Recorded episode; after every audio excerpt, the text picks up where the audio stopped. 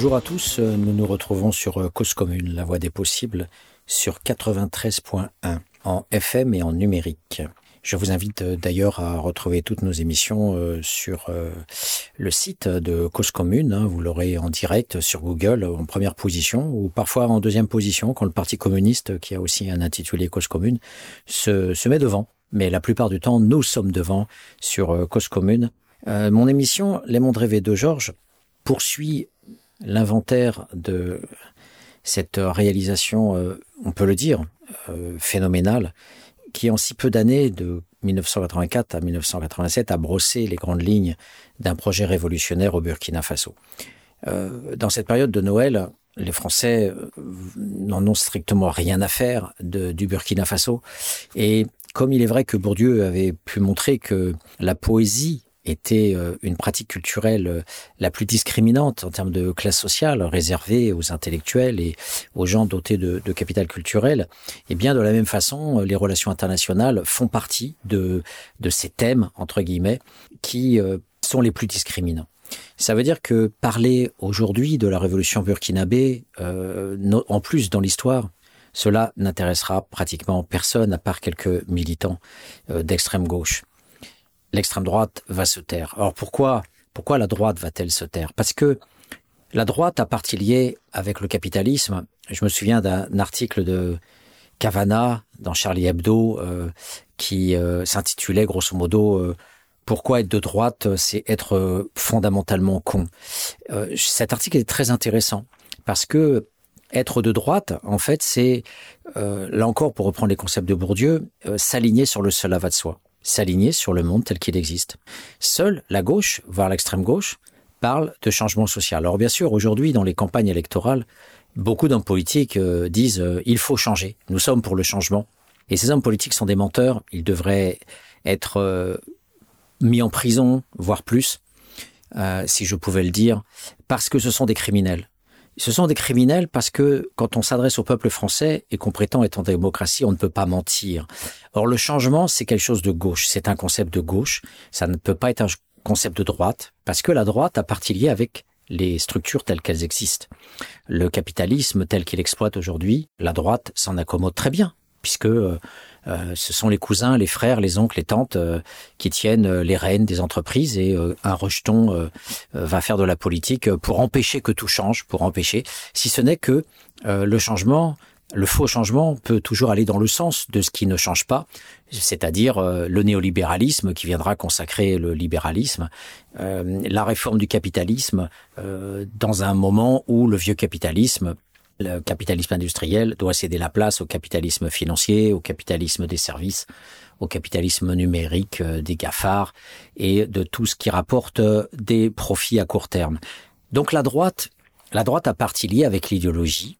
Elle a partie liée d'abord avec le silence, l'invisibilisation. Et ne pas parler de Sankara, ne pas euh, demander à CNews, la chaîne fasciste, la radio fasciste de Bolloré, qui a accueilli autant de temps euh, euh, cette fripouille de, de, de, Zemmour. Euh, J'ai même honte d'utiliser son nom. Euh, on pourrait d'ailleurs dire, quand il se plaît à parler du grand changement et euh, de, du grand changement dans le mauvais sens du terme, dans le, euh, le, le, grand remplacement, avec euh, effectivement euh, la nécessité d'empêcher les Arabes et les Noirs d'appeler leurs enfants Mohamed ou, ou Tariq et de, de, leur imposer une dénomination française, on pourrait dire à Zemmour, change de nom. Toi, l'arabe qui était en Algérie, l'arabe, l'arabe ou le juif pied noir en Algérie, eh bien, euh, voilà, on pourrait aussi euh, lui dire euh, de se, de s'aligner lui-même sur ce qu'il prétend être. C'est-à-dire, en fait, moi, en tant que Français, entre guillemets, né de parents français en France, je pourrais très bien lui dire, tu remets pas les pieds en France, t'es en Algérie, reste là-bas ou va ailleurs. Bon, il faudra aussi pouvoir voilà, appliquer soi-même les préceptes qu'on essaye d'imposer aux autres. Donc, le, des types comme Zemmour, effectivement, sont utilisés, instrumentalisés pour que rien ne change, que tout, que tout reste à sa place. Et, et la meilleure façon euh, que tout reste à sa place, eh bien, c'est de trouver un bouc émissaire, c'est de trouver un succès d'année, euh, c'est de trouver euh, une externalisation, c'est de trouver un bouc émissaire. Alors, il y a beaucoup d'études sur euh, les boucs émissaires, notamment René Girard. On connaît bien la thèse essayiste de, de René Girard. On pourrait bien sûr dire que pendant la Seconde Guerre mondiale, les Juifs ont été le bouc émissaire des, nazis, permettant à, Hitler euh, de, rationaliser le fait que la, défaite de 14-18 n'était pas liée à, à, la défaite purement militaire des Allemands, mais c'était le coup de poignard dans le dos des Juifs. Voilà. Donc la, la droite à partie prenante euh, euh, avec le silence, avec l'invisibilisation. Et c'est pour ça qu'on ne parle pas de Thomas Sankara, qu'on ne parle pas des relations internationales. Euh, c'est discriminant parce qu'effectivement, il faut aller creuser, creuser, creuser. Il faut aller loin, il faut ramer pour avoir la culture permettant de faire des ramifications. Les militants le font militants font ce travail de ramification, de, de, de, mise en lien des variables, par exemple nos bagnoles, nos conforts, notre consommation, notre standard de vie, est lié au pillage du reste de la planète. Donc il faut aller lire quelques auteurs euh, comme euh, par exemple André Corten ou, ou Mike Davis. Euh, euh dernièrement, voilà, je, je, je, ferai une émission. Et dernièrement, j'étais en train de, de lire son, son ouvrage absolument extraordinaire qui s'appelle Le pire des mondes possibles ou qui montre que euh, même si euh, le capital exploite partout euh, sur Terre le monde entier, eh bien on a en même temps des, des, phénomènes monstrueux tels que la bidonvillisation de la plupart des villes du Sud, mais qui va sans doute cette bidonvillisation va sans doute aussi à un moment donné atteindre l'Occident ne serait-ce que parce qu'à un moment donné, les pauvres de la planète, eh bien, iront forcément dans les endroits, vers les endroits où ils peuvent survivre. Et les endroits où ils peuvent survivre, eh bien, vaut mieux crever en Occident en croyant qu'on peut survivre que de crever sur place dans ce monde que nous continuons à fabriquer. Donc non, la droite ne veut rien changer à ça. La droite veut du fric. Euh, tous les gens de droite euh, sont pour le fric, du petit commerçant qui peut être pour l'extrême droite, euh, jusqu'aux plus libéraux, la grande bourgeoisie euh, voltairienne, euh, des droits de l'homme, la bourgeoisie éclairée, qui aime lire Diderot, qui aime lire même sans canaillon un petit peu. On va lire même du Rousseau. Allons-y, allez, lâchons-nous. Et cette bourgeoisie-là, eh bien, voilà, elle, elle occupe les places de la démocratie libérale qui, social-démocratie comme le disaient les marxistes euh, au XXe siècle, eh bien, avec le Parti socialiste, je vous reporte à l'émission avec les Pinsons Charlot et leur, leur ouvrage extraordinaire La violence des riches, qui montre bien que le Parti socialiste a mis en place le néolibéralisme, la financiarisation, le démantèlement des services publics, bien sûr en accompagnant ce qui se faisait depuis Giscard d'Estaing, mais voilà, notamment Hollande euh, est particulièrement une pièce maîtresse de ce néolibéralisme euh, et un faux cul de première, euh, voilà. Mais ce peuple aliéné qui ne sait pas lire les bons livres et qui lit très peu de sociologie, eh bien devrait lire euh, La violence des riches euh, qui est un ouvrage absolument somptueux pour montrer comment le Parti socialiste, a, avec les, des noms d'hommes, avec euh, une prosopographie, avec euh, des trajectoires très précis, eh bien tout ce travail-là est incontournable de imaginer qu'ils sont enseignés à l'école, au lycée, euh, dans toutes les facs, eh bien, euh, les gens effectivement voudraient euh, forcément la peau de tous ces membres du Parti socialiste. Et pourtant, c'est pas les pires. Euh, ils ont euh, suivi comme des toutous, comme des chiens de garde. Ils ont suivi le, les, les, libéraux euh, ou la droite dure euh, de, de l'ancien RPR, euh, voilà, devenu UMP. Et ces gens-là ont partie lié avec l'idéologie du silence, l'idéologie de l'invisibilisation, l'idéologie de la dénégation. et c'est et c'est pour ça que quand ça ne suffit pas, quand le silence ne suffit pas, euh, qu'on ne peut pas faire taire ceux qui parlent de Sankara. C'est pour ça que c'est important de que tous les militants, que tous les journalistes et que tous les sociologues parlent. C'est ce que disait euh, Philippe Bourgois euh, dans toute son œuvre. Euh, au moins un sociologue en Birmanie, au moins peut faire parler des Birmans sur la dictature des, des de la junte militaire. et c'est pareil pour la Corée du Nord ou, ou même les États-Unis ou n'importe quel pays qui contient du fascisme le simple fait de parler, c'est déjà briser ce silence. Et la droite, je le disais, c'est le seul avat de soi. On, on, on nage en fait sur. Euh, c'est un peu comme si la, la droite c'était un surfeur qui nage sur la mer, sur l'océan, sur l'écume, sur la crête des vagues, et, et surtout euh, ne pas aller en profondeur, ne pas aller voir la merde qui est au fond de l'océan. Ça, c'est plutôt la gauche et l'extrême gauche, la vraie gauche, euh, qui consiste à aller voir ce qui est en dessous les nappes de pétrole, euh, les résidus de plastique, euh, etc. Et donc, quand ce silence ne suffit pas, eh bien, la droite occupe le terrain. Et on a vu, c'est pour ça que c'était euh, nécessaire. Euh, J'en suis à la cinquième émission consacrée à, à l'œuvre de Thomas Sankara. Eh bien, il était nécessaire, avant de commencer à évoquer ce qu'on va faire un petit peu aujourd'hui, avant de commencer à évoquer les réalisations de ce mouvement révolutionnaire, qui ne comprend bien sûr pas que Thomas Sankara, mais tous les, gens qui l'ont suivi, eh bien, il, est, il était nécessaire de révéler, euh, de déconstruire euh, l'idéologie dans ses prises de position. C'est-à-dire, finalement, l'ennemi en position de guerre occupe le terrain. Il faut empêcher l'autre de parler. C'est pour ça que le bavardage bourgeois, euh, comme disait Bourdieu, euh, dans les médias, ou ce qu'il appelait les entraîneurs, pour tous ces cons le matin qui font croire qu'ils sont en pleine forme, en pleine santé, euh, de bonne humeur, allez, allons-y, allez vers l'usine, allons-y vers l'aliénation dans les transports en commun, dans la pollution, dans le non-sens de la vie, où vous achetez une bagnole pour aller au travail, pour avoir le salaire pour aller acheter une bagnole, euh, pour aller au travail, etc. Eh bien, tous ces entraîneurs, tous ces débilos euh, des radios libres, dites libres, hein, euh, qui sont derrière de toute façon à part cause commune et quelques rares radios libres, vraiment libres et, et militantes et, et, contestataires, en tout cas dans le bon sens du terme, constructif, ce qui devrait être justement la démocratie dans sa dans son espace des possibles et non pas dans son utopie, en tout cas pas dans la destruction, mais dans la construction. Eh bien l'immensité de tous ces journalistes euh, va pour tâche avec euh, tous les financiers. Hein, euh, on le voit aujourd'hui avec euh, Bolloré qui achète à, tout va les, les médias, mais c'était pareil avec Ersan. Il faut savoir que le seul journal qui existe aux Antilles, euh, eh bien, c'est un journal tenu par Ersan, par non seulement un blanc, mais un capitaliste et un capitaliste de droite.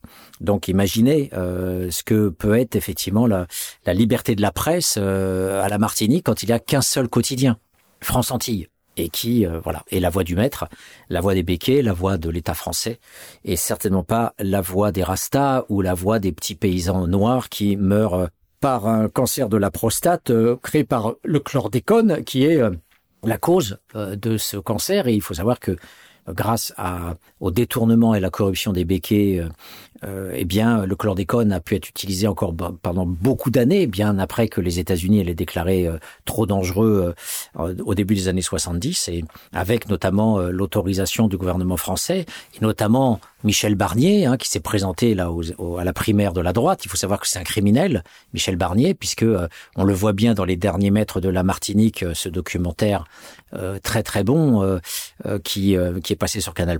Eh bien, dans ce documentaire qui parlait des béquets, on voit voit bien que Michel Barnier euh, se fait le perroquet à la lettre près euh, de la de, du texte qui avait été rédigé par les béquets pour défendre le banane, la banane française, la banane subventionnée et la banane euh, empoisonnée au, au chlordécone. Donc ces gens-là voilà, donc euh, occupe le terrain. Euh, L'essentiel, c'est de ne pas en parler. Donc, on va effectivement parler euh, essentiellement de débilité, genre les gros culs des Kardashians, euh, ceux qui ont des cordes vocales à la télé, des séries à la con policière américaine. voilà, donc l'abrutissement généralisé par les médias est une occupation du terrain. Mais quand cette occupation ne suffit pas, quand le silence ne suffit pas, quand l'occupation par des débilités, euh, euh, les, je vous fais pas Jean-Pierre Foucault, euh, Sébastien, Drucker, etc. Tous ces guignols, finalement aimés des Français. Voilà, l'aliénation est là. L'aliénation est, est, là par la bêtise et l'abrutissement.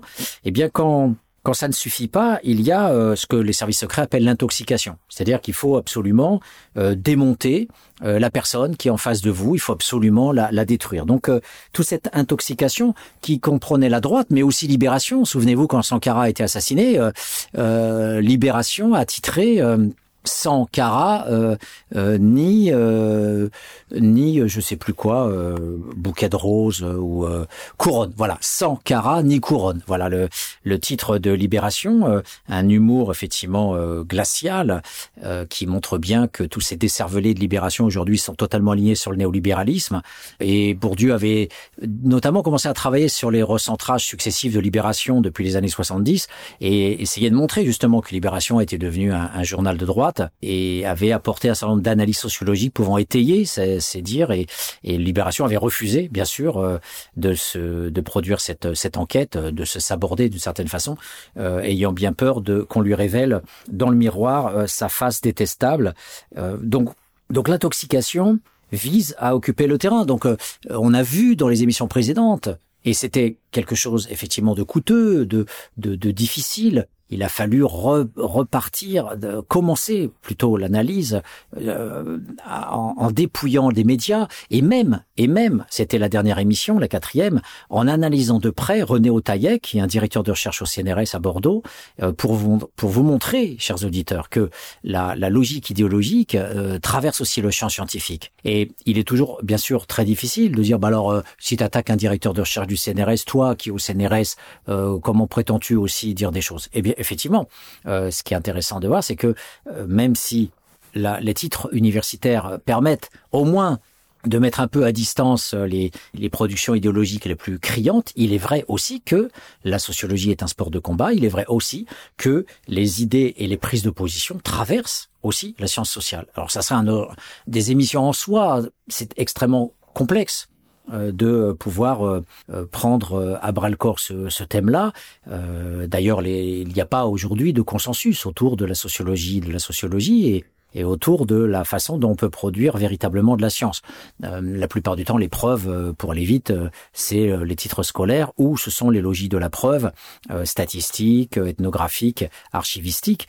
mais il n'empêche qu'on peut toujours aussi tordre le bâton dans tous les sens. Il est vrai que quand on a un point de vue de droite, eh bien, on va dire à la boudon que l'école n'est pas capitaliste et n'est pas ségrégative, mais que sont les gens qui choisissent euh, de leur durée de scolarisation. Voilà, c'est ce qu'un un type comme Raymond Boudon a été capable d'écrire toute sa vie, un homme de droite, profondément réactionnaire, et voyez que, alors même que l'évidence est là, que les dominants euh, se reproduisent à Polytechnique, dans les grandes écoles de commerce et à l'ENA, etc., et que la plupart des prolos euh, sortent du système scolaire avec un CAP au mieux ou sans diplôme et, et, et font les fournées qui vont remplir les postes de, de l'usine, malgré ces distributions statistiques énorme, euh, eh bien, vous avez des gens comme Boudon qui vont dire que euh, tout cela euh, reste euh, le fait de la rationalité individuelle et des choix hein, individuels. Donc la théorie est souvent de la politique qui est masquée, et c'est vrai que la science sociale a fait d'énormes progrès depuis une centaine d'années, depuis Auguste Comte, depuis Durkheim. on a aujourd'hui, quand on voit les centaines de milliers d'ouvrages de sociologie et d'enquête, on a de quoi faire mais malgré tout, ça reste quand même aussi un espace idéologique.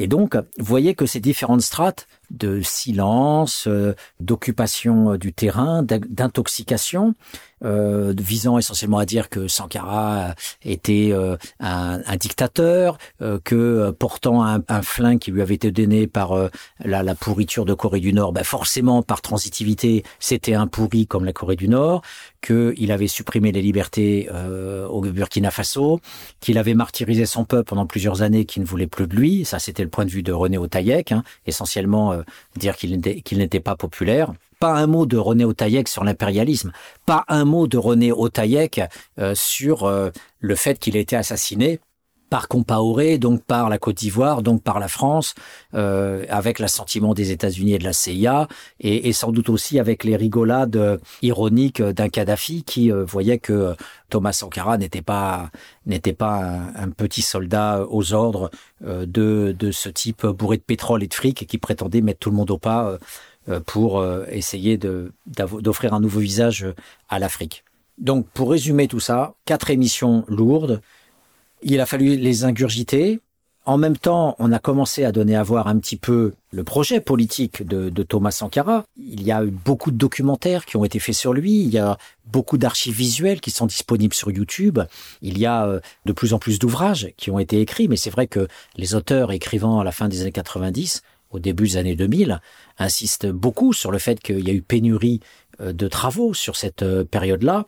Et ce n'est pas un hasard non plus que la science sociale se soit désintéressée de, de, de cet euh, épisode-là. Ça fait partie justement, comme je vous le disais, de la dimension idéologique de la science sociale et notamment des institutions, enfin voilà, euh, scientifiques euh, françaises qui hébergent notamment des, des chercheurs qui euh, euh ne veulent pas prendre de, de, de, risques et qui ont peur. Euh, alors ils vont parler des relations internationales, ils vont parler de, de, de pays en termes de coopération économique, de développement économique, culturel, tout ce que vous voulez.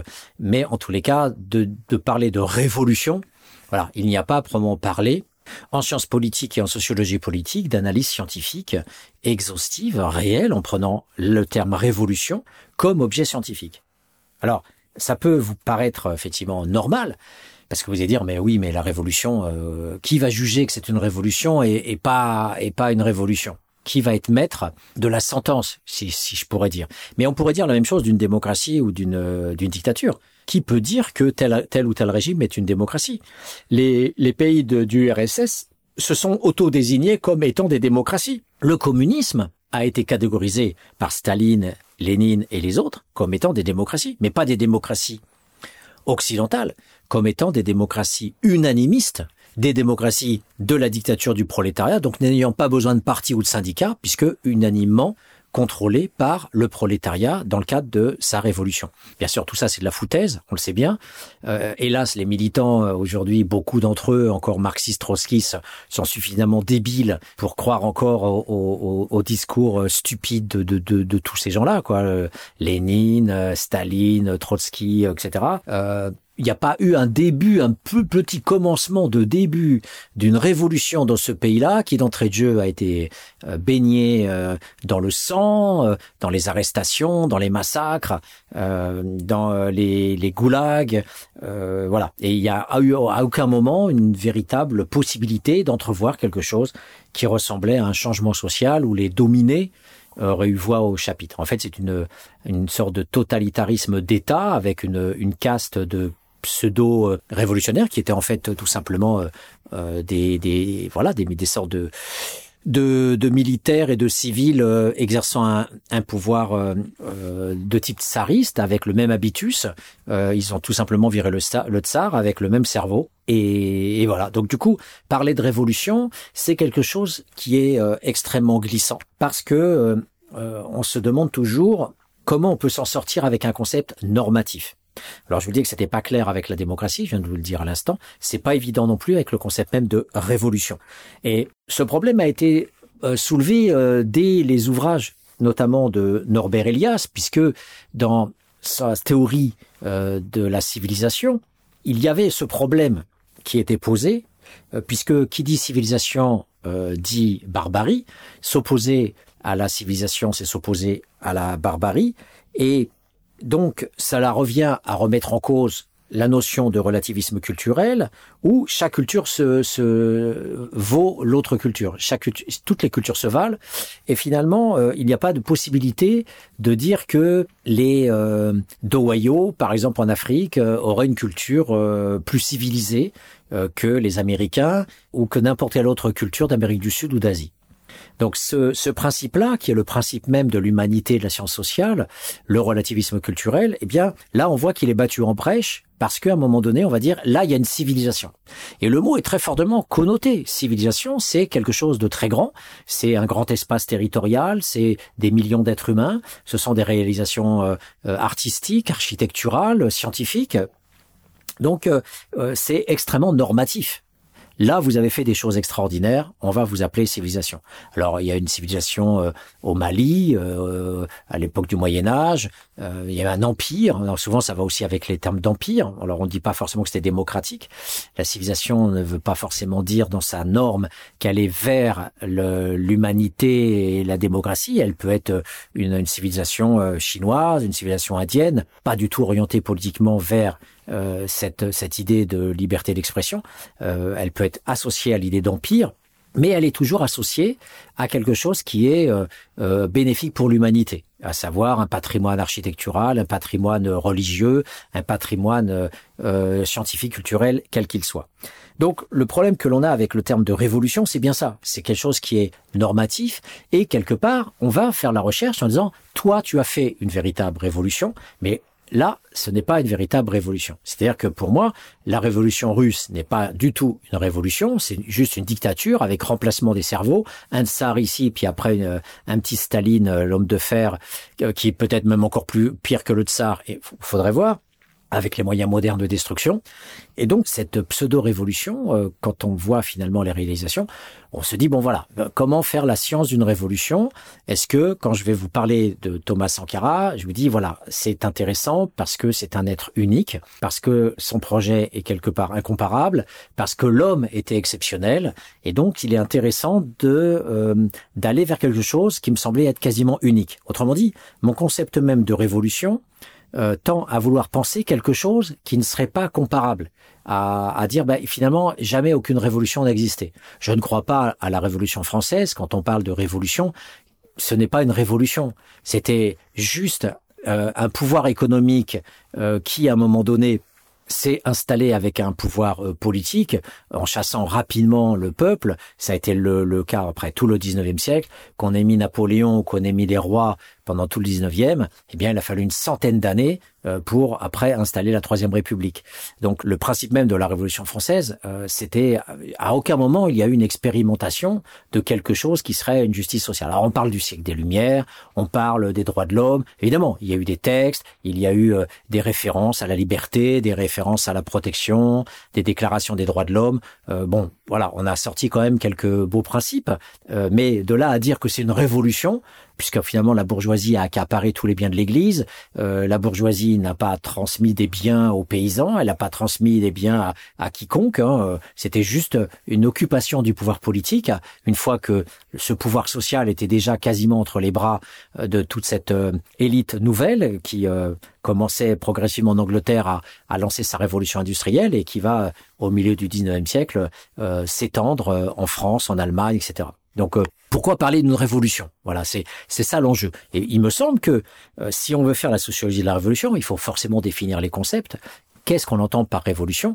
Et effectivement, ici, à travers la révolution burkinabé, je ne vais vous parler que d'une révolution unique au monde, qui est euh, pour moi la révolution, c'est-à-dire un chantier global qui remet en cause les pouvoirs, qui remet en cause tous les pouvoirs. C'est donc en ce sens-là que j'entends la révolution, qui a été inauguré et impulsé par Thomas Sankara avec l'aide du Conseil national de la Révolution et des comités départementaux de la Révolution, c'est-à-dire d'une jeunesse sous-prolétaire qui euh, a pu être l'allié euh, provisoire de, Sankara avant d'être en partie retourné euh, par les élites traditionnelles.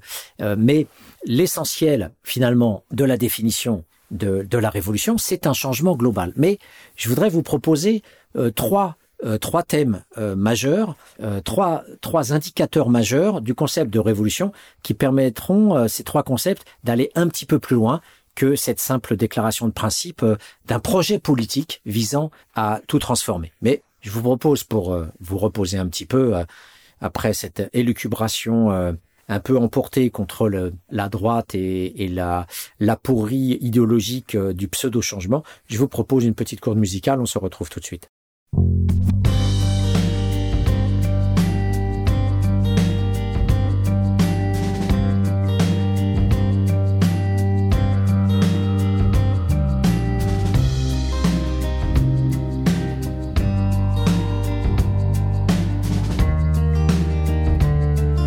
Commune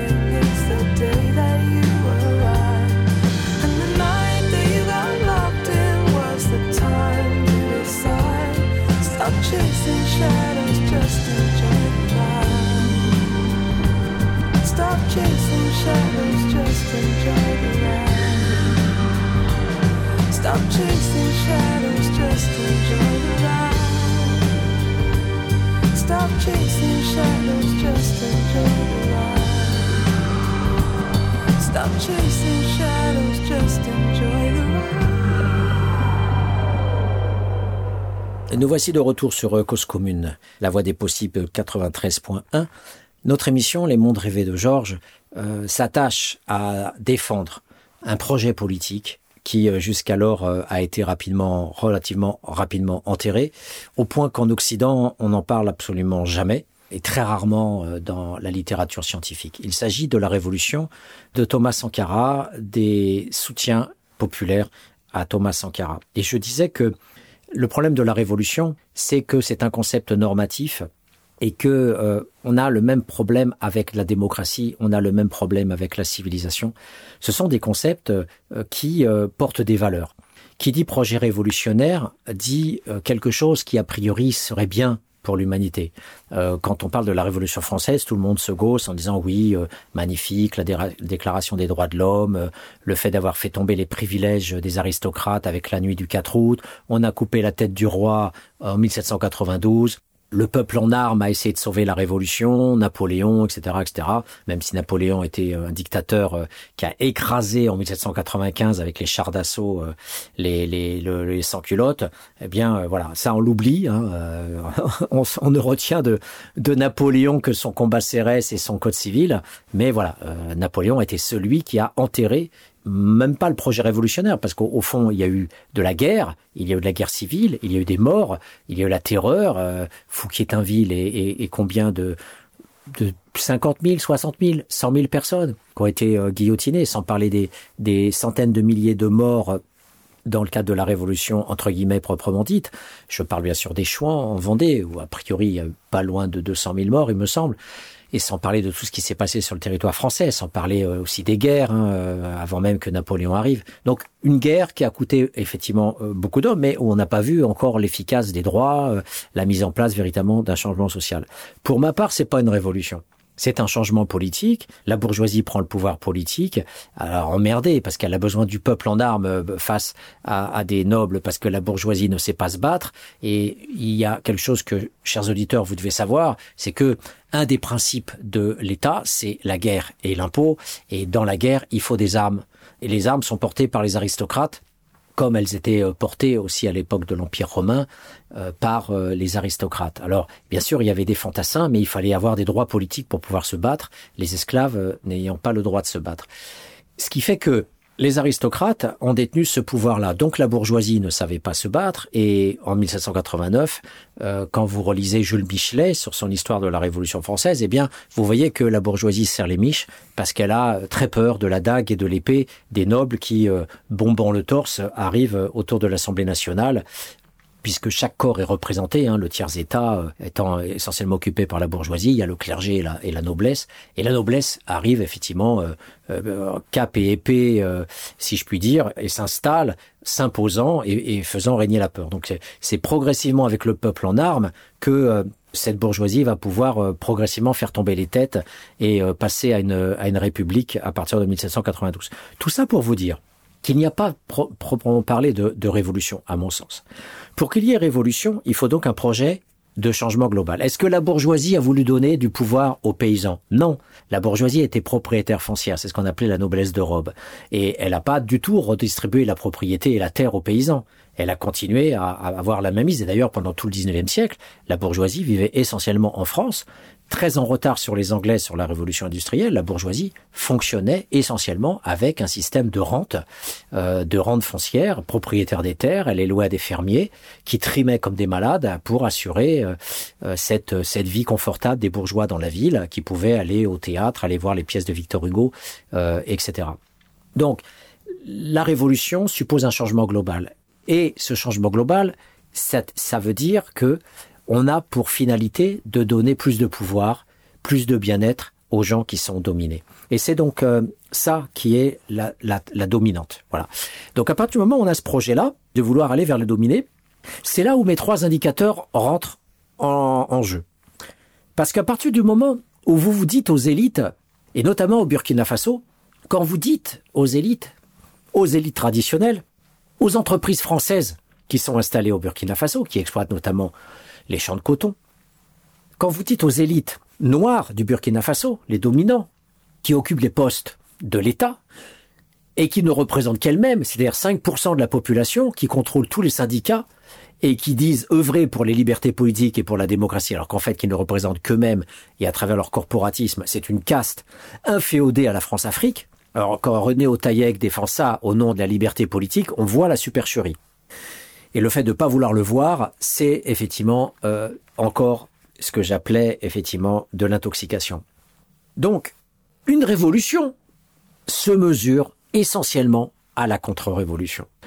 Une révolution ne se mesure pas d'abord à ses acquis. Elle ne se mesure pas d'abord à ce qu'elle a réalisé ou ce qu'elle veut réaliser. Elle se mesure d'abord comme un test chimique, comme une vaccination, à l'attaque des microbes, des anticorps, tout ce que vous voulez, les microbes, les bactéries, qui vont réagir à ce que vous ingurgitez, ce que vous, vous inoculez dans le corps. Quand le révolutionnaire inocule des transformations, des nouveaux principes, des nouvelles distributions, des nouvelles répartitions foncières, des nouveaux salaires, des nouveaux, des nouveaux droits, eh bien vous avez une contre-révolution, vous avez une contre-mobilisation, vous avez une riposte, et vous pouvez avoir une guerre civile. La contre-révolution que Thomas Sankara a dû affronter, c'est l'élément clé qui permet de comprendre la limite, limite absolue puisqu'il a été assassiné en 1987, et limite permanente parce qu'il a dû batailler en permanence contre des obstacles qui étaient mis en permanence dans ses pattes pour empêcher de mettre en place cette révolution. Contre-révolution des élites traditionnelles, les chefferies traditionnelles, euh, Mossi, Peul, il y avait même un empereur Mossi, il existe toujours d'ailleurs, avec des privilèges, avec toute une, une caste de nobles. En Afrique, il y a toujours des nobles. Alors vous avez même parfois des esclaves, comme en Mauritanie, mais vous avez aussi, dans les différents pays africains, des castes avec des gens qui disent voilà, je suis de caste supérieure à lui. J'en avais même comme étudiant à Paris 2. Et une fois, j'avais demandé aux étudiants, j'ai enseigné en sciences administratives à Paris 2, en master 1, et je leur avais demandé de faire un entretien avec un fonctionnaire. Et voilà mes étudiants africains, tous plus, ou moins fils d'ambassadeurs et de ministres, euh, partir faire un entretien, bien sûr, avec un ambassadeur ou un ministre. Et certains revenaient, euh, je lisais les entretiens et et parfois, c'était un entretien fait avec un ambassadeur, et vous voyez que mon étudiant insultait l'ambassadeur. Et il lui disait, je suis de caste supérieure à toi, réponds à mes questions. Donc voilà, voilà la, la réalité euh, qui se distille un peu partout, euh, y compris à travers des mémoires de Master 1. Donc, quand Sankara s'en prend aux chefferies traditionnelles, il veut libérer le paysan asservi par le noble noir. Il veut libérer le paysan, 95% de la population, du fonctionnaire rapace qui détourne les trois quarts du budget de l'État pour son salaire, pour ses primes factices. Thomas Sankara, dans les entretiens qu'il a eu avec euh, Rapp, le Suisse, dit même que euh, il y avait des primes euh, de soleil. il y avait des, des primes ubuesques qui leur étaient données. Donc, les syndicats que défend René Otaïek et les syndicats que défendent certains auteurs dans l'ouvrage collectif de Amber, euh, c'est ces syndicats-là, ces fonctionnaires-là, sont les outils et les instruments de la France-Afrique. Ils sont financés par la France, financés par les aides internationales, financés par le prélèvement de l'impôt pour leur propre compte, pour leur confort de vie. Et ces gens-là, bien sûr, vont être, euh, dès le départ, en grève générale, notamment les instituteurs, les enseignants qui vont se mettre en grève générale. Et on dit qu'au Burkina Faso, on fait tomber les gouvernements avec des grèves générales. Et c'est un des principes d'analyse politique du Burkina Faso. Et donc, dès 83-84, il y a des grèves et euh, Thomas Sankara licencie des centaines et des centaines d'instituteurs parce que ce sont des contre-révolutionnaires, parce qu'ils ne veulent pas redistribuer une partie de leur pognon pour que les paysans puissent avoir au moins un repas par jour. Il ne s'agit pas de dire que l'instituteur n'a pas le droit d'exister. Qui pourrait dire une chose aussi énorme? Il n'y a que des tarés comme euh, euh, Dada ou Bokassa pour pouvoir tuer tous les enseignants. On le sait bien, c'était des tarés absolus. Ou euh, Pol Pot. Mais qui pourrait dire que Sankara voulait la suppression? On le verra quand on, parlera de ses réalisations culturelles, de sa politique de scolarisation. Jamais il n'a été question de remettre en cause l'éducation. C'était même la base du projet révolutionnaire que de former des gens. Et je le répète encore, Sankara ne cessait de dire un militaire qui n'a pas de culture, c'est un criminel en puissance.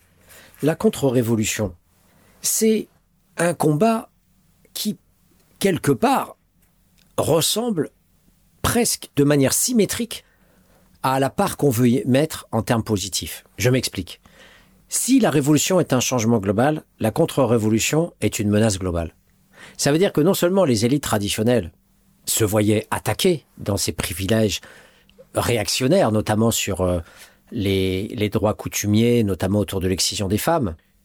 Mais c'était encore, je vous le dis, toute la fonction publique euh, corrompue. Et si l'on veut, qui rentrait dans ce que Bayard appelle la politique du ventre, qui est tout simplement une corruption, une politique d'achat de quelques élites pour pouvoir piller tranquillement le pays, c'est dit, c'est analysé.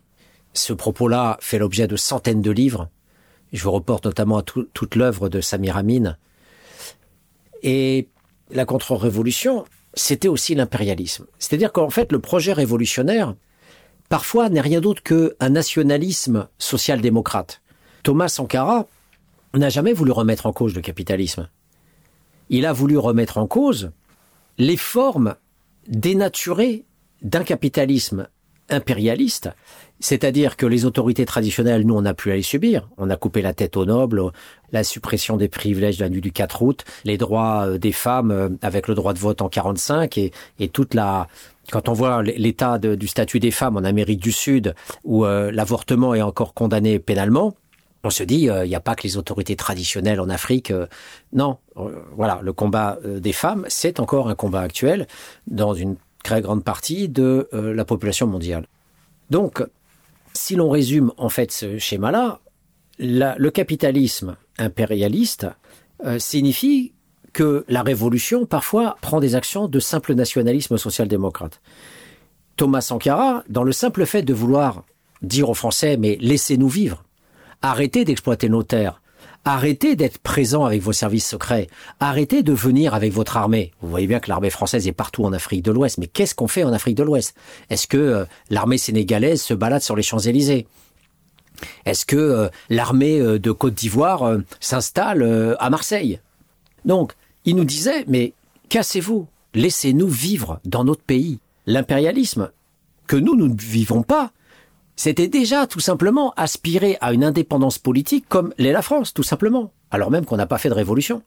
Donc demander dans son projet révolutionnaire la totalité du changement, c'était déjà demander des choses simples, qui ne sont même pas, on va dire, profondément révolutionnaires, qui étaient simplement l'indépendance nationale, le Burkina Faso, auparavant Haute-Volta, un nom impérialiste. Donc le simple fait de dire chassez nos exploiteurs, laissez-nous aussi produire ce que l'on veut produire. Est-ce que la France, elle a demandé à la Russie si elle avait le droit de produire du blé? Est-ce que la France a demandé euh, à la Corée du Sud si elle avait le droit d'avoir à Toulouse une industrie aéronautique? Bien sûr qu'on est aussi, nous, dépendants de l'informatique du Japon et de l'informatique des États-Unis. On est aussi quelque part en prise avec un impérialisme économique. On a l'OTAN. Les États-Unis ont un pouvoir impérialiste sur l'Europe de l'Ouest. Bien sûr que ça ne se joue pas en blanc et en noir, ça ne se joue pas en dualisme. Il y a des strates et la France elle-même est, pris, est prise dans euh, cette lutte entre euh, les petits pays et les grands pays. Et même l'Europe est encore sous la coupe des États-Unis. Donc l'impérialisme vaut aussi pour la France. Mais l'impérialisme tel que la France le subit, euh, c'est comme euh, une piqûre faite dans le cul d'un rhinocéros. Donc c'est indolore parce que dans la grande partie, on a la maîtrise avec De Gaulle de l'arme nucléaire, on a grosso modo une économie qui est vivrière et qui nous permettrait même en cas de catastrophe internationale de nourrir la population.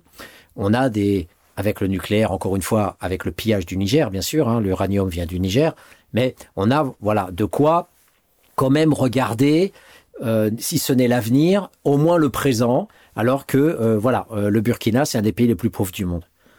Donc l'impérialisme, lutter contre l'impérialisme, c'est déjà pas commencer véritablement une révolution. Quand, quand Sankara nous dit le panafricanisme, c'est-à-dire faire les États-Unis d'Afrique, c'est un moyen de sortir de l'impérialisme. Parce qu'un petit pays comme le Burkina Faso, tout seul, ne pourra pas réaliser cette indépendance. Il faut s'unir.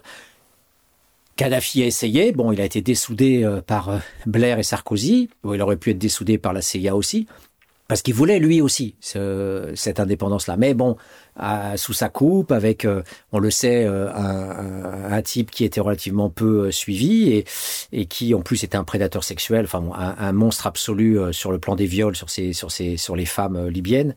Voilà, un, malade total à ce niveau-là. Donc, je ne sais pas si beaucoup de gens le savaient, mais en tous les cas, euh, voilà, ça donne pas forcément l'impression que ce gars-là était en faveur des droits de la personne. Donc, il faut bien voir que la lutte menée par Sankara était une lutte totale. Une lutte totale, mais qui ne veut pas dire une lutte d'extrême gauche. Si on raisonne sur cette nature-là, parce que la lutte qui était menée, c'était une lutte que tout pays pourrait mener pour avoir son indépendance, c'est-à-dire qu'on est à l'heure des nations, et que derrière les ethnies qui existent au Burkina Faso, il y a un sentiment nationaliste burkinabé, comme il y a un sentiment euh, nationaliste ivoirien, même s'il y a effectivement les ethnies qui sont présentes. On parle des Touaregs dans le nord du Mali, on voit bien que les ethnies sont encore extrêmement présentes, et quand la Libye a explosé, on voit bien que c'est le retour des ethnies, des tribus, et euh, que c'est encore le cas aussi euh, dans plein de pays arabes ou moyen-orientaux ou d'Afrique. Donc la question effectivement euh, tribale est, euh, est très très structurée et, et, la question nationale se greffe euh, dessus. Mais même s'il y a des, des, des, des, conflits très forts entre, euh, même à l'intérieur des Mossi, il y a tout un ensemble effectivement de, de luttes entre différentes chefferies internes, il n'empêche que grosso modo, ce pays voulait dire à un moment donné, on veut notre liberté. Mais ce, cela ne suffit pas parce que derrière l'indépendance, il peut y avoir que l'indépendance formelle.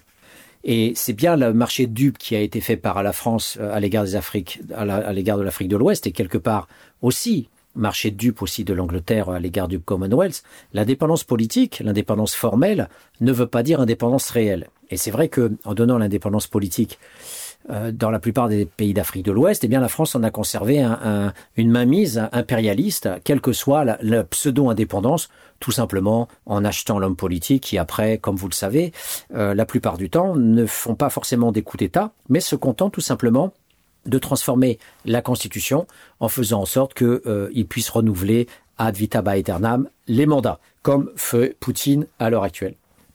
Donc le, le projet politique devient révolutionnaire chez Sankara quand, en plus de revendiquer l'indépendance réelle de son pays face à la France-Afrique, il veut en même temps changer l'économie.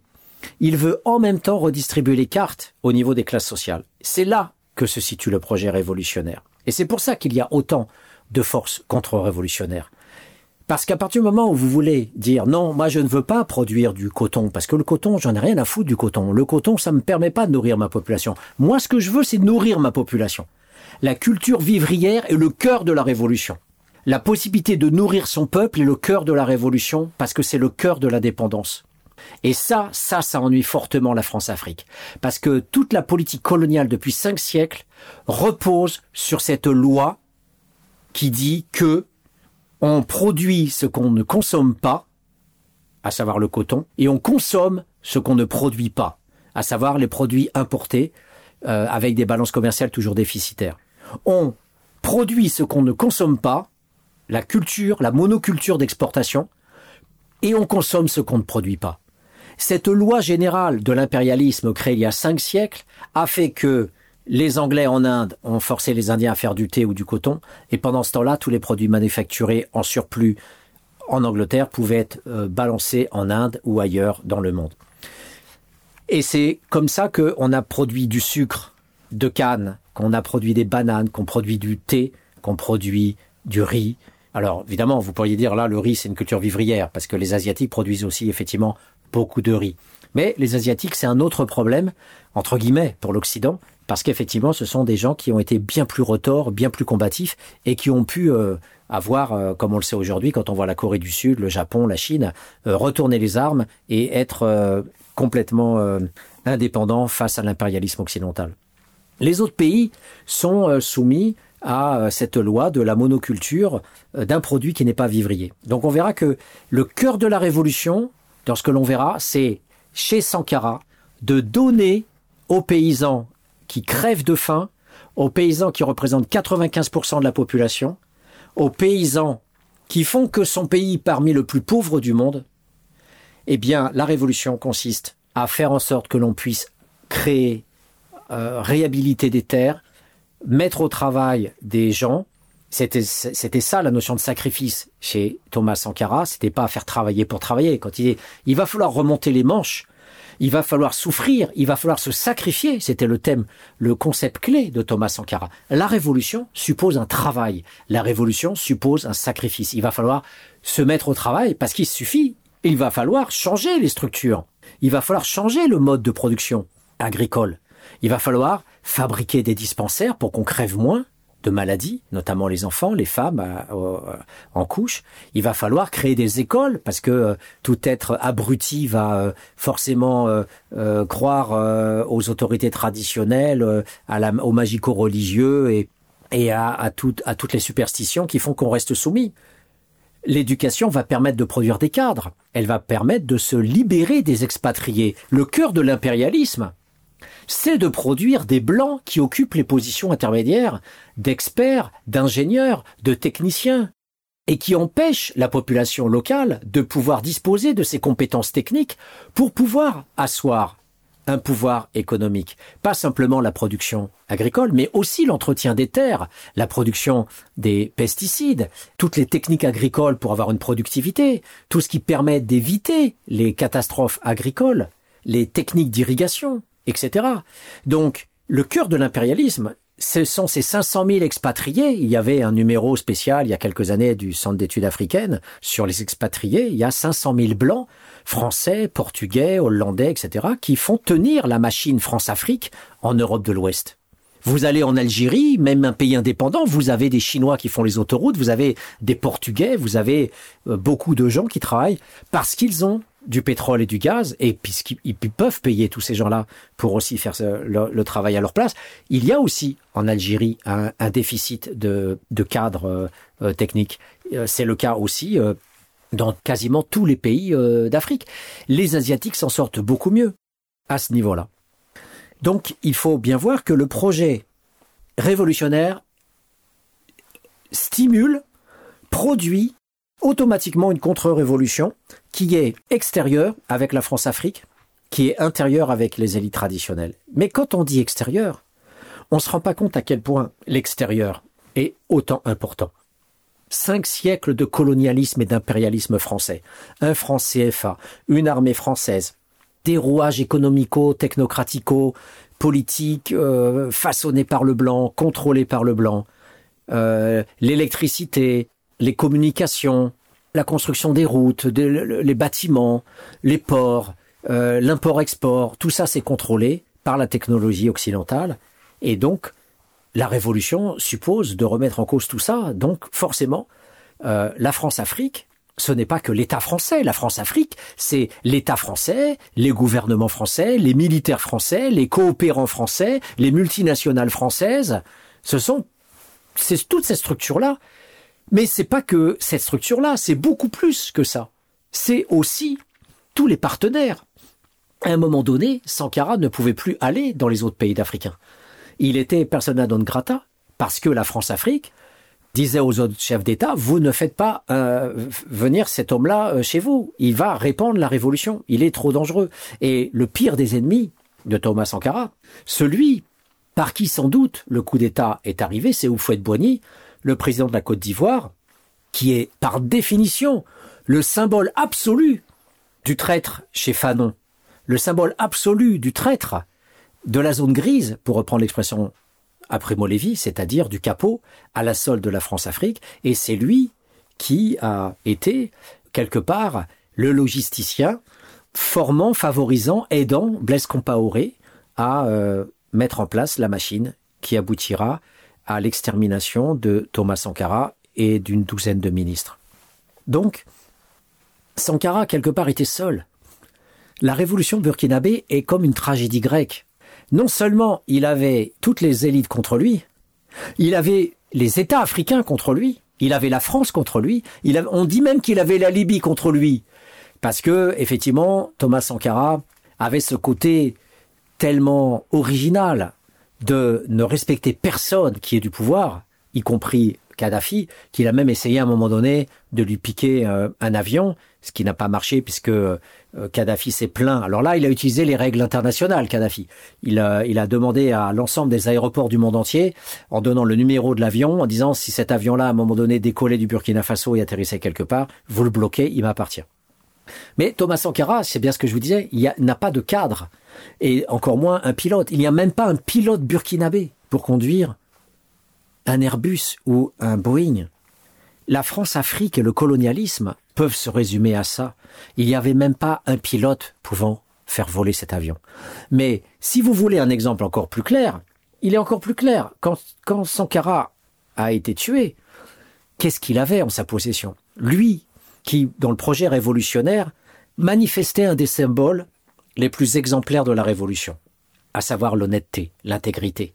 Quand il appelait son pays le Burkina Faso, le pays des hommes intègres, il c'était une projection de son cerveau, une projection de sa personnalité. Il n'y a pas eu d'homme sur Terre plus intègre que Thomas Sankara. Ça ne s'est vu nulle part. Même Fidel Castro, euh, d'après les informations dont on dispose, aurait des palaces dans un coin euh, reculé de Cuba euh, et, euh, et, voilà avec je ne sais combien de, de, milliers de mètres carrés à sa disposition et on, on sait que la nomenclatura de Cuba ne meurt pas de faim alors que son peuple peut aller en prison si jamais vous allez pêcher dans la mer une écrevisse et que vous la donnez pas à la coopérative vous pouvez aller directement en prison. Donc on on voit bien déjà dans ce simple exemple Thomas Sankara n'aurait jamais dit à un, paysan, si tu prends euh, euh, un peu de ta parcelle pour te nourrir, euh, tu iras en prison. Ça n'a pas de sens. Au contraire, tout était fait pour que le paysan soit en autosuffisance. Alors que dans le modèle totalitaire cubain, il faut que toute la production soit donnée à la coopérative, à l'État, et c'est d'abord la nomenclatura qui se sert, et on sait que les Cubains ont crevé de faim pendant la quasi-totalité de la période dite révolutionnaire. Certes, l'éducation et la santé sont les deux grandes réussites de la révolution cubaine tous les gens savent lire et tout le monde est, soigné.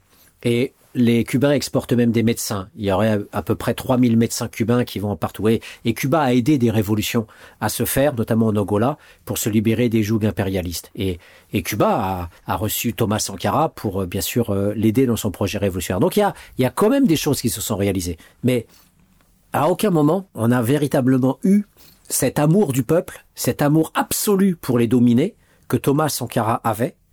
Sa mère était une paysanne pauvre. Ça joue forcément l'origine sociale. On est sociologue, et avant tout. Et de ce fait-là, Thomas Sankara est mort pauvre. Il n'y a jamais eu d'enrichissement personnel. À l'opposé, cette ordure de Blaise Compaoré est parti en Côte d'Ivoire en 2014 avec plus de 250 millions d'euros. Ce simple chiffre donne à voir le sens du coup d'État. Quand on dit dans la presse, mais qui a tué Thomas Sankara? On a envie de tuer tous les journalistes. C'est pas possible d'être aussi con. Bien sûr que ça peut être la France, ça peut être Oufouet-Boigny, ça peut être Blaise Compaoré, mais peu importe, ils sont tous responsables. Parce qu'à partir du moment où ils voulaient tous faire tomber Thomas Sankara, que ça soit l'un ou l'autre qui le fasse, peu importe, ils ont tous été contents. Et ils se sont tous régalés. Parce que quand Blaise Compaoré a tout de suite installé ce qu'il appelait la rectification, eh bien la rectification, c'était tout simplement l'arrêt du projet de destruction de la France-Afrique. C'était ça la rectification. On arrête tout de suite. Et d'un seul coup, les relations sont redevenues normales avec la France, avec euh, tous les États africains, avec les élites traditionnelles qu'il a d'ailleurs encensées et qu'il a invitées tout de suite dans son palais. Les élites traditionnelles ont été restaurées, euh, les coutumes, euh, les, les, pouvoirs d'antan ont été réhabilités, etc. Donc, la révolution burkinabé avait donc une contre-révolution totale. C'est ce que j'essaye de vous dire simplement comme premier indicateur. Je vous propose une deuxième pause musicale et on finit cette émission sur les deux autres indicateurs. À tout de suite. You and me were meant to be walking free in harmony. One fine day we'll fly away. Don't you know that Rome wasn't built in a day? Hey, hey, hey. Cause commune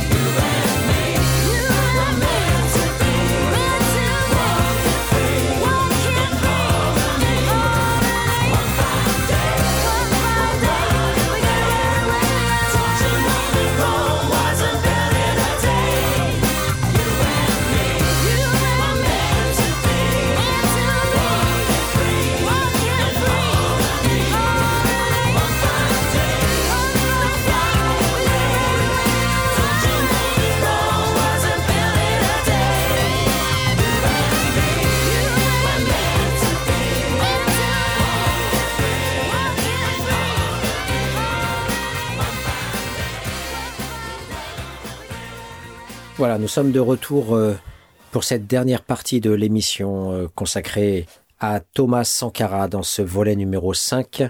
Vous êtes bien sur Cause Commune, la voix des possibles, 93.1. Et nous essayons aujourd'hui de défendre le concept de révolution. Effectivement, quand je vous disais dans les premières émissions qu'on a affaire à quelque chose d'intéressant au niveau sociologique, un phénomène unique au monde, qui n'a jamais existé nulle part, c'est le point de vue que j'essaye de défendre par rapport à tout ce qui se dit. Beaucoup d'auteurs, parmi ceux qui étaient constructifs, ont dit euh, euh, Sankara a réalisé beaucoup de choses. Il a fait ceci, il a fait cela, dans le domaine économique, dans le domaine culturel, dans le domaine euh, social.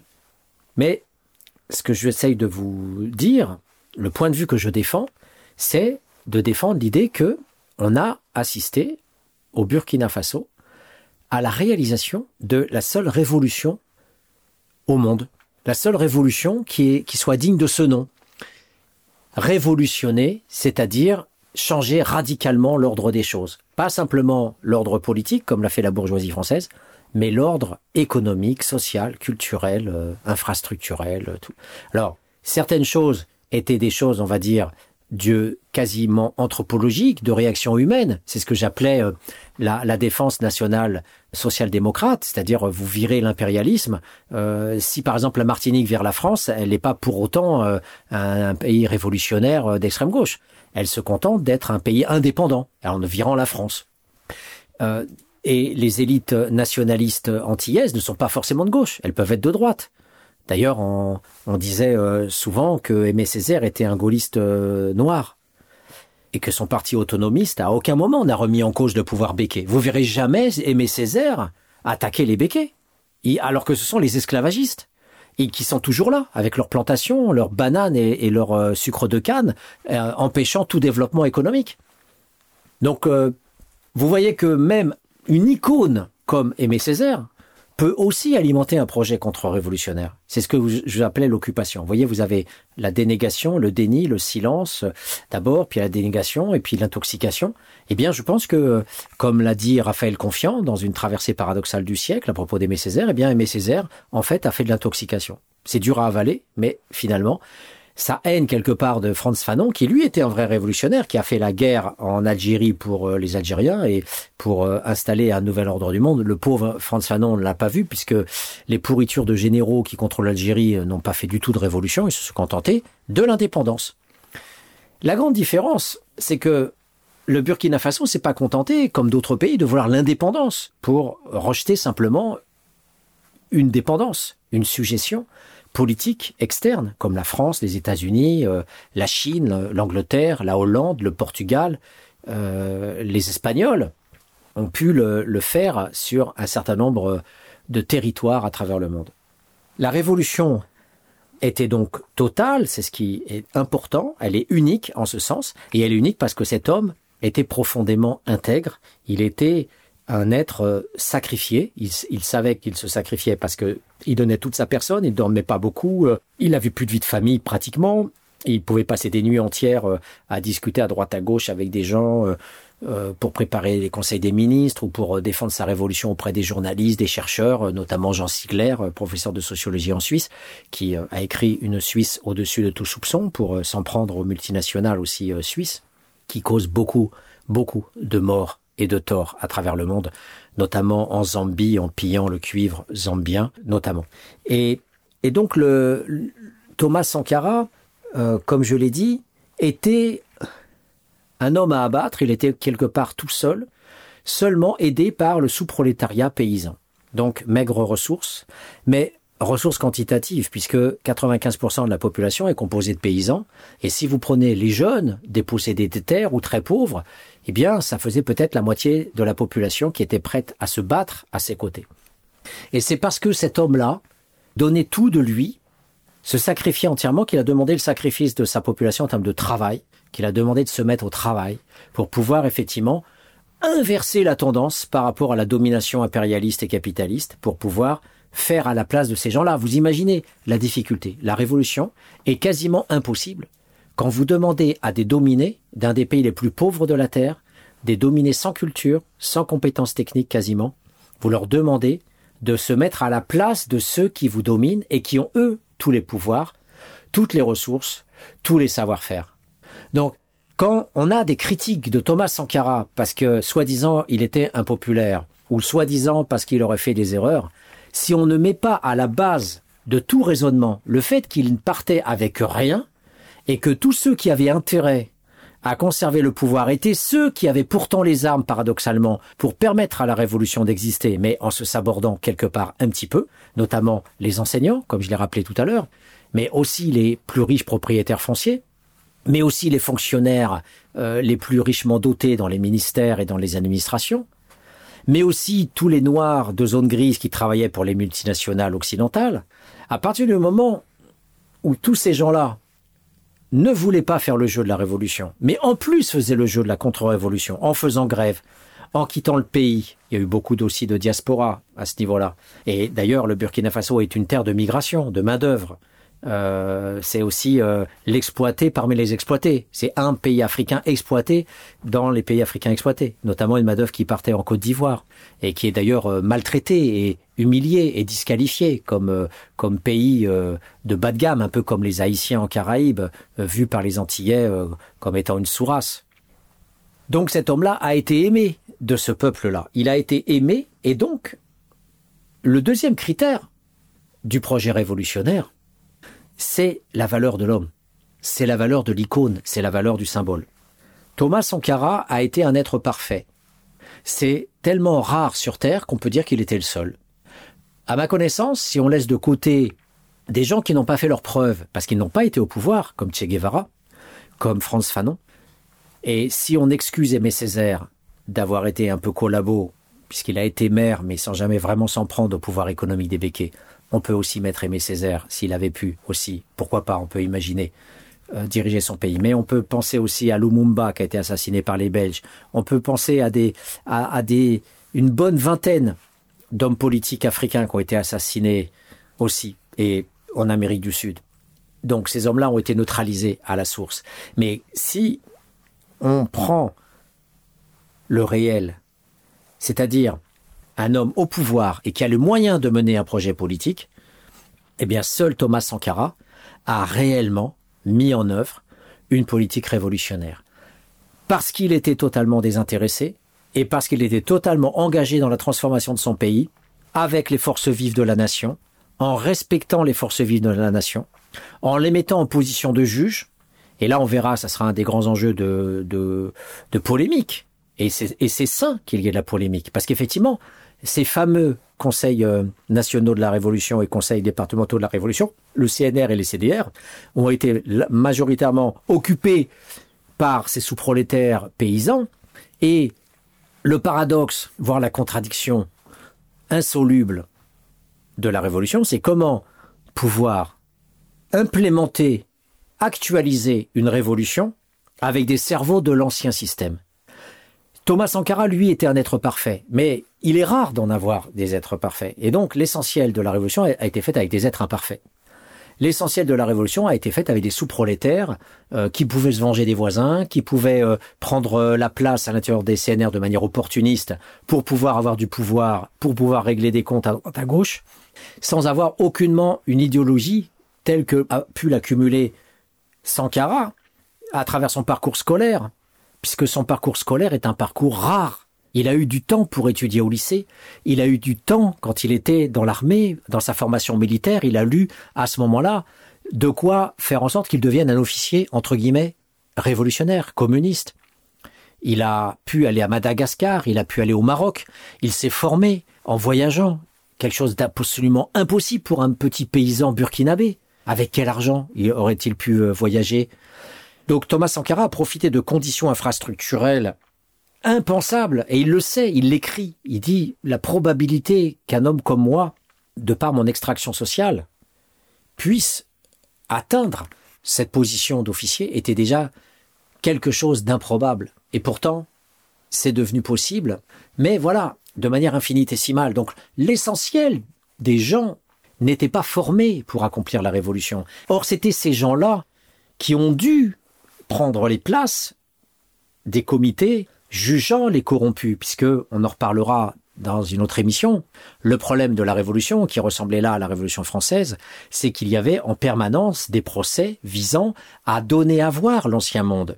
C'était une forme de conscientisation que Thomas Sankara a essayé de mettre en place, mais compliqué, compliqué, parce que toujours émotionnel, avec de la vindicte, avec de la volonté de vengeance, avec des furieux qui veulent couper des têtes.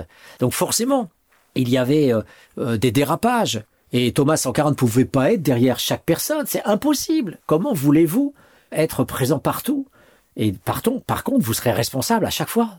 Et n'importe quel scientifique comme Otaïek ou des journalistes euh, tels que je vous l'ai cité dans les émissions antérieures vont se, se jeter sur cet os-là pour dire regardez, regardez la furie des comités révolutionnaires, regardez-les en train de juger des gens, en train de, de les conspuer à la radio tous les mercredis soirs puisque Thomas Sankara profitait de ce levier technologique de la radio pour pouvoir former le peuple aussi à la justice, à la lutte contre la corruption. La corruption, ça paraît un thème complètement secondaire, mais elle est intimement liée à l'impérialisme, parce que l'impérialisme fonctionne au fric. Le capitalisme, c'est le capital, et l'impérialisme, c'est aussi du capital, du capital politique, du capital économique et d'ailleurs aussi culturel, puisque un des enjeux majeurs de lutte de Thomas Sankara, c'était de lutter contre l'impérialisme culturel, contre cette dépendance idéologique à l'égard de l'Occident, cette fascination qui font que les femmes indiennes se blanchissent la peau, que les Noirs n'ont pas n'ont que la honte de leurs cheveux et se coupent, sont toujours rasés parce qu'ils ne veulent pas voir leurs cheveux crépus. Il y a un très bel ouvrage de Juliette Smeralda aux Antilles sur ce thème-là. Vous imaginez l'aliénation Aujourd'hui, les Noirs se rasent les cheveux parce qu'ils ont honte de leurs cheveux crépus. Donc l'impérialisme culturel était un enjeu de lutte majeur pour Thomas Sankara. Et donc vous imaginez que ce capital-là, qui ne faisait défaut, eh bien, il devait produire les instruments de la mise en capitalisation de son peuple. Donc, les, moments de justice étaient des épreuves de compétences. Les moments de justice étaient des moyens pour dire, regardez, lui, il est viré, il était corrompu, il a détourné temps. Et Thomas Sankara s'employait à ce que la personne restitue l'argent que la personne avait détourné. Donc, si Sankara, indicateur numéro 2, est devenu l'icône de l'Afrique, bien plus que Che Guevara, c'est parce qu'il était effectivement un être exceptionnel et que ce ne sont pas des centaines de millions de personnes qui peuvent se tromper. D'ailleurs, d'ailleurs, qu'est-ce qui est le point, justement, la focale exemplaire de ce charisme? Pour euh, reprendre le concept de Max Weber, vous avez l'autorité légale rationnelle, c'est l'autorité que vous avez suite aux élections démocratiques, suite aux urnes, et vous pouvez après euh, disposer du pouvoir, ce que Max Weber appelle l'égal rationnel. Vous avez l'autorité traditionnelle, les chefferies, les tribus, etc. Et puis vous avez l'autorité charismatique. De Gaulle a été l'autorité charismatique au lendemain de la Seconde Guerre mondiale, à partir euh, de sa première euh, déambulation à Bayeux, où là, les Américains se sont rendus compte qu'il était populaire. Donc ce charisme-là, Thomas Sankara l'a à travers toute l'Afrique, mais il l'a pas que du côté des Noirs, pas du côté uniquement des Noirs pauvres de tous les pays africains. Thomas Sankara est aussi fortement adulé par la gauche blanche occidentale. Il a eu de multiples documentaires qui ont été faits en son honneur, entre guillemets.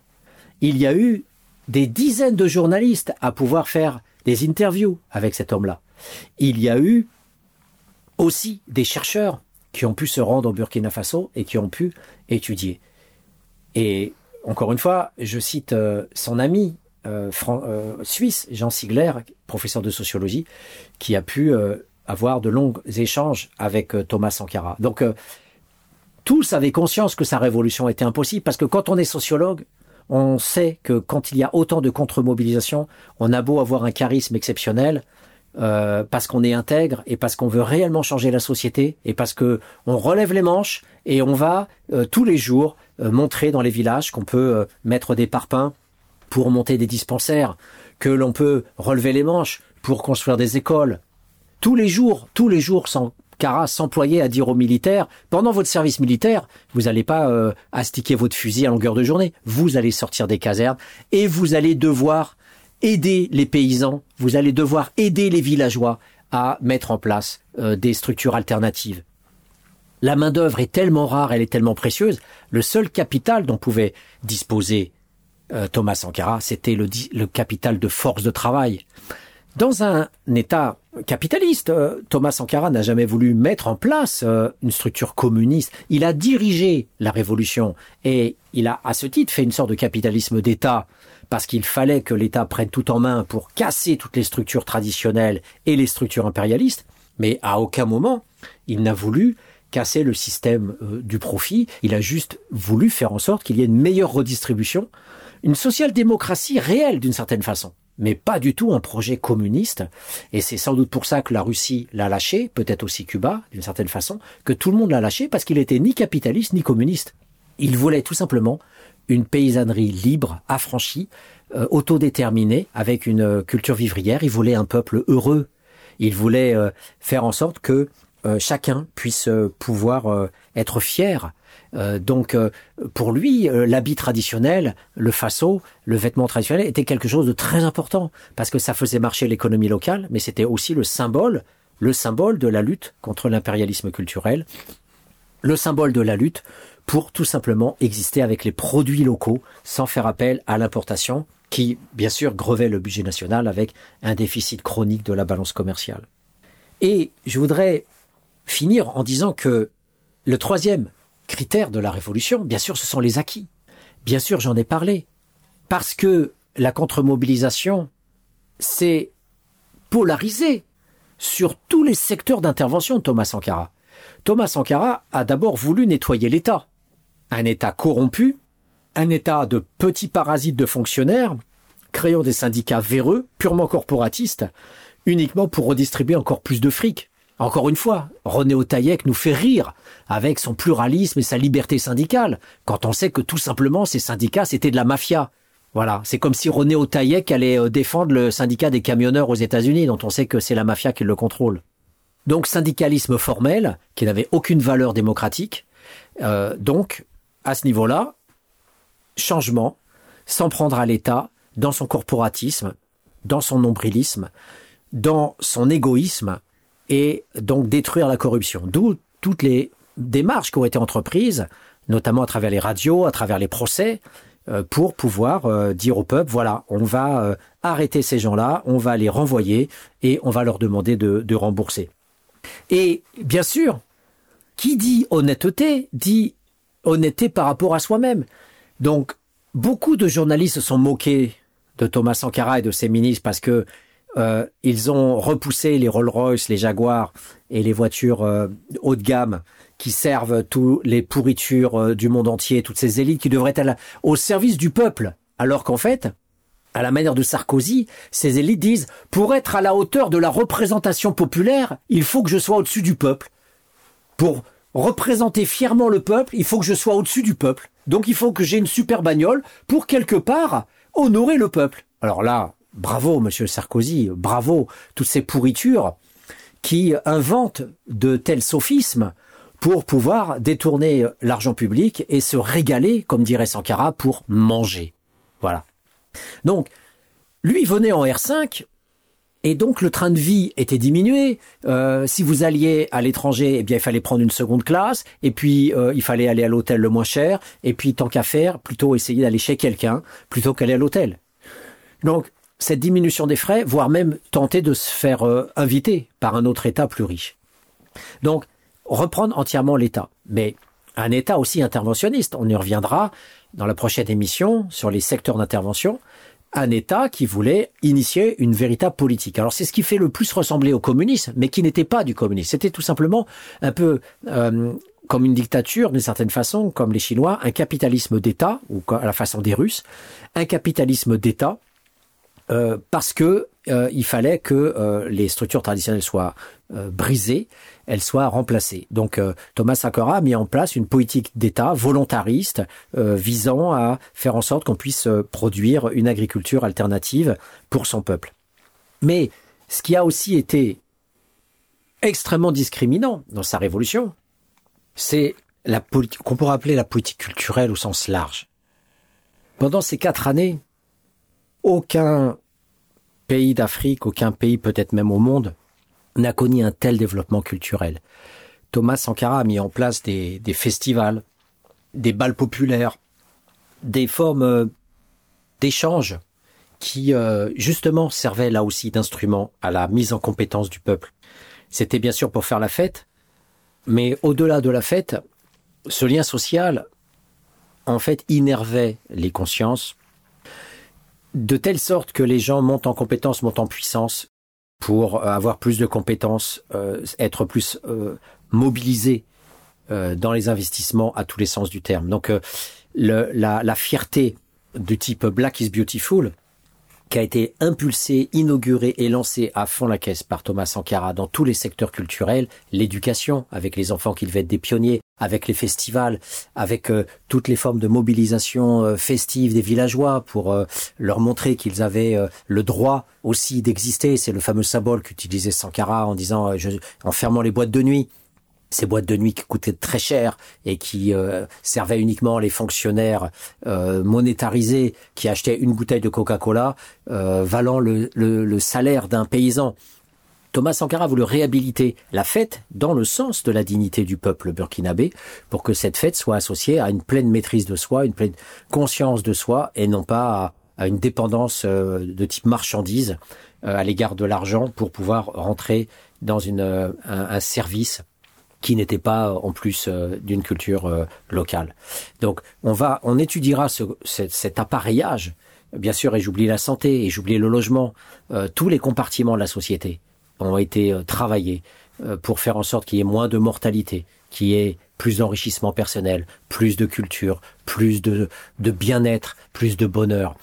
Et ça passait par le sacrifice, ça passait par un travail acharné pour arriver à produire ces dispensaires. Pour arriver à faire sortir de terre des routes, il a essayé de monter un, un chemin de fer aussi euh, pour euh, relier euh, telle ville à telle autre. C'était tous azimuts, tous les chantiers.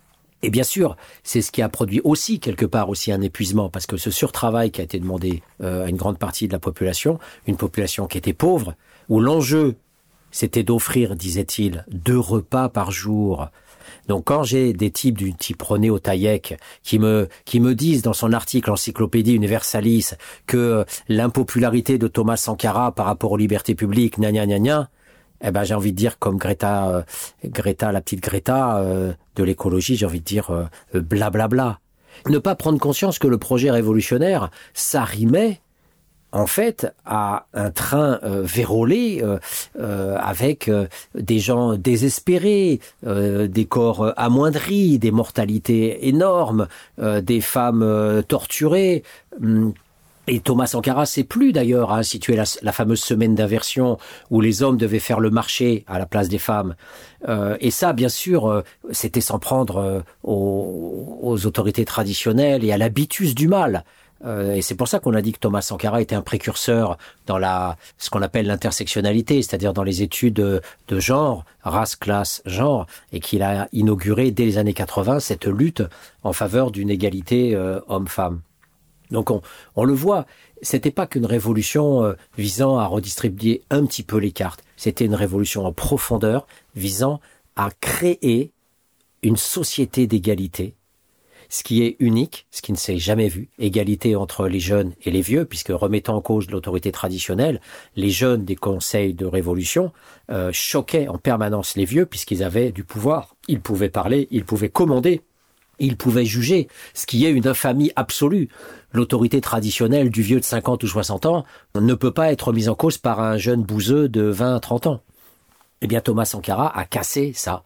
Il a dit aux jeunes, si vous pouvez euh, euh, inversé les logiques de l'âge. Il a inversé les logiques de la classe sociale. Il a dit aux paysans, vous allez prendre le pouvoir dans ces conseils révolutionnaires, ce qui était insupportable et intolérable à cette caste de fonctionnaires repus et corrompus.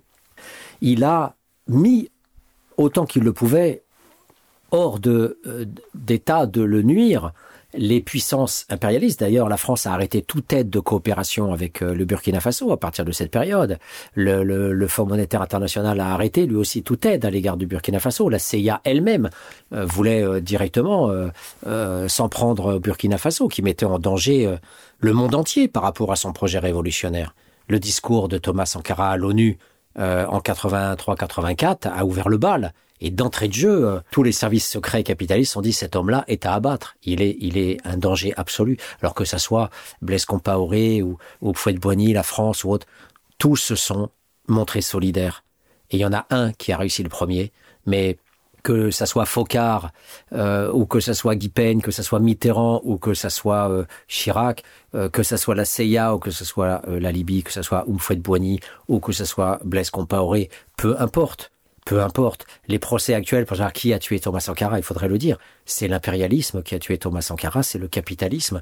Ce sont tous les pouvoirs, les dominations autoritaires, traditionnelles. Euh, ce sont effectivement, euh, on pourrait dire de manière substantialiste, ce sont les pouvoirs qui se sont euh, soulevés tous ensemble pour dire mais quelle horreur cet homme qui veut l'égalité et le bien-être et le bonheur des populations.